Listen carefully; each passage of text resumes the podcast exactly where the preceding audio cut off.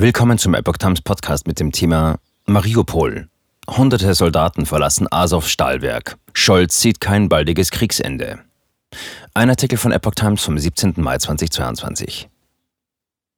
Rund 260 ukrainische Soldaten von Mariupol in den Katakomben des Azov-Stahlwerks ergaben sich russischen Truppen. Unterdessen sieht Bundeskanzler Olaf Scholz weiterhin kein baldiges Ende des Ukraine-Kriegs.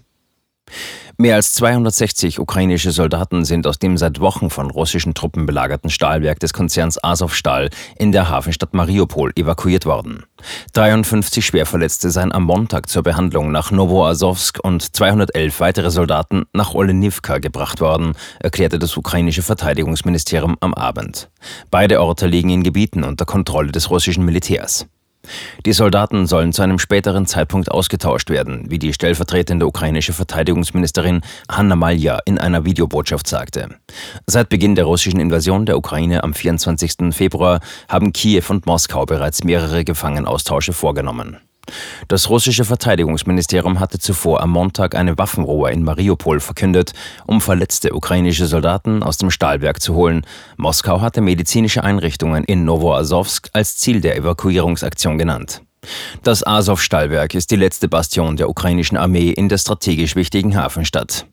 In den vergangenen Wochen waren zunächst hunderte Zivilisten aus dem riesigen Industriekomplex in Sicherheit gebracht worden. Hunderte ukrainische Soldaten harrten aber weiterhin dort aus. Nach ukrainischen Angaben waren es noch rund 1000, darunter 600 Verletzte.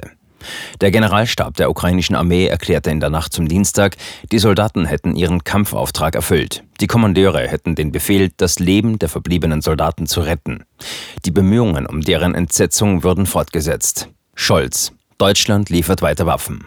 Bundeskanzler Olaf Scholz sieht unterdessen keine Anzeichen für ein baldiges Ende des Ukraine-Kriegs. Bisher ist es leider nicht so zu erkennen, dass die Einsicht gewachsen ist, dass man das jetzt hier so schnell wie möglich beendet, sagte er in der Sendung RTL direkt. Man müsse sich auch Sorgen machen, dass es eine Eskalation des Krieges gibt. Scholz betonte, dass Deutschland weiter Waffen in die Ukraine liefern werde.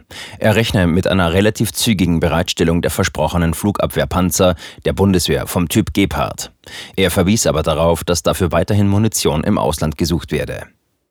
Erdogan. Türkei wird zu NATO-Beitritt Schwedens und Finnlands nicht Ja sagen. Das finnische Parlament debattiert derweil weiter über einen NATO-Beitritt. Ob es zu einer Entscheidung kommt, ist unklar.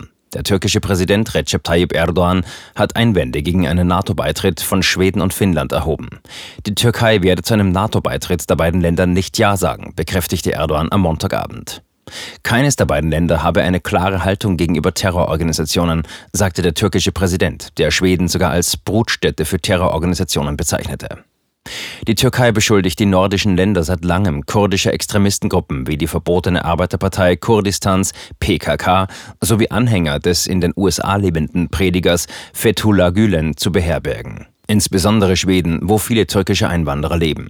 Erdogan macht die Gülen-Bewegung für den Putschversuch in der Türkei 2016 verantwortlich. Erdogan verwies am Montagabend zudem auf gegen die Türkei verhängte Sanktionen. Schweden liefert wegen Ankaras Militäreinsatz im Nachbarland Syrien seit 2019 keine Waffen mehr an die Türkei. Der türkische Präsident hatte Schweden und Finnland bereits am Freitag vorgeworfen, sich wie ein Gästehaus für Terrororganisationen zu verhalten. Er habe zu den NATO-Beitrittsplänen der beiden Länder deshalb keine positive Meinung. Für den Beitritt Finnlands und Schwedens ist ein einstimmiges Votum der NATO sowie die Ratifizierung der Bündniserweiterung durch die Parlamente der 30 bisherigen Mitgliedstaaten nötig.